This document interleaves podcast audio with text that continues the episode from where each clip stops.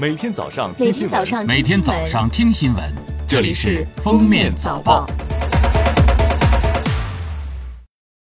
各位听友，早上好！今天是二零一九年十一月十九日，星期二，欢迎大家收听今天的封面早报。首先来听今日要闻。近日，涉嫌多起拐卖儿童案梅姨画像引发关注。公安部儿童失踪信息紧急发布平台发布信息称，网络上流传的广东增城被拐九名儿童案件嫌疑人梅姨的第二张画像非官方公布信息，梅姨是否存在、长相如何，暂无其他证据印证。广东省公安厅未邀请专家对梅姨二次画像。广东警方仍在积极开展寻找其余七名儿童下落。据海军新闻发言人陈德伟介绍，十一月十七日，我国第二艘航母顺利通过台湾海峡、赴南海相关海域开展科研实验和例行训练。这次国产航母跨区开展实验和训练，是航母建造过程中的正常安排，不针对任何特定目标，与当前的局势无关。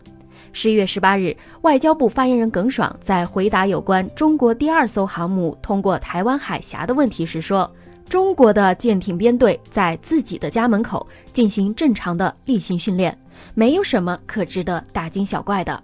中方有关活动符合国际法和国际实践。”要求有关方面停止一切干扰中方正常军事活动的行为。十八日，农业农村部网站发布通知指出，截至目前，包括中国在内的世界各国均未批准上市、销售、使用非洲猪瘟商品化疫苗。市面上所谓非洲猪瘟中式苗、自家苗、进口苗，按照兽药管理条例规定，都是非法疫苗，均应按假兽药处理。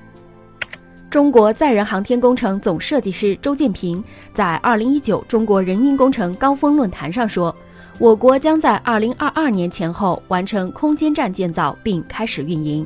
空间站的近期规模为一百吨，可载三人。空间站未来将成为我国开展空间科学研究的主要平台。十八日，中国通信院发布的数据显示。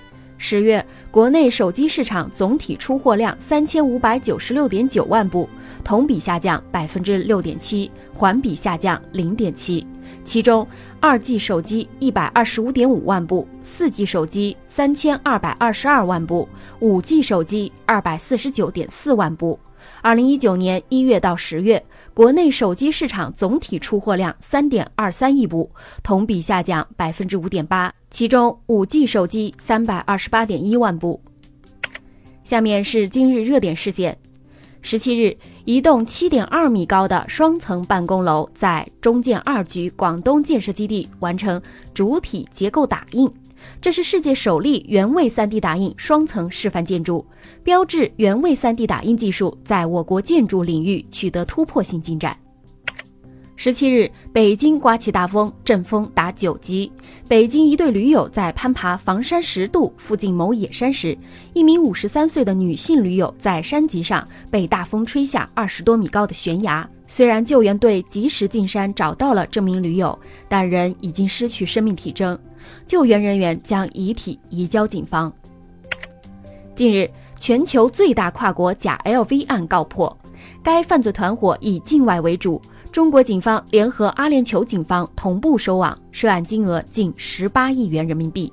现场查获的假冒品牌箱包涉及多个国际品牌，大量制假皮料中甚至还有鳄鱼皮。假冒的奢侈品服装箱包被运往五千八百公里以外的迪拜，摆在精致的货柜中作为正品打折促销，价格翻了数十倍。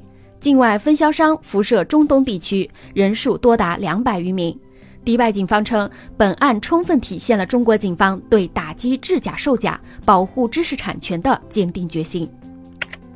近日，一份面向全国七百九十二名大学生的调查显示，百分之九十六点九九有购物后不知怎么使用的情况。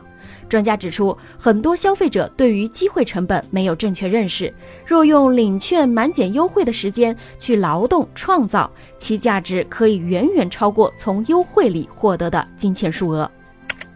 十八日，国际篮联公布了东京奥运会女篮资格赛的十六支参赛队伍。包括中国女篮在内的十六强将共同争夺十二张奥运门票。女篮奥运资格赛将于二零二零年二月六到九日举行，届时中国女篮将在中国佛山迎战对手。最后来听国际要闻。当地时间十月十五日，美国加州华裔富家女李凡妮涉嫌谋杀前男友基斯格林一案，陪审团裁定李凡妮无罪。宣判时，李凡妮忍不住哭了出来，随后冲出大楼。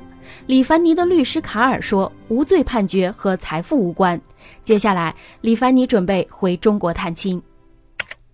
日本政府官员证实，美国方面七月要求日方将所负担美军驻扎费用增加四倍，遭日方拒绝。日方认定美方所提涨幅不现实，可能是总统唐纳德·特朗普交易的一环，目的是试探日方态度。据报道，印度一头野生大象今年十月曾发飙，先后踩死五名村民。被取名奥萨马·本·拉登，并遭到野生动物部门逮捕，接受驯化训练。但这头大象在被抓六天后，在国家公园内死亡。初步检查显示，大象发生了心脏骤停。进行死后检查的兽医说，大象的心脏有坏死屏障。据专家分析，死因很大可能是大象受太大刺激，身体高度紧张，同时大象在被抓期间受伤。感谢收听今天的封面早报，我们明天再见。本节目由喜马拉雅和封面新闻联合播出。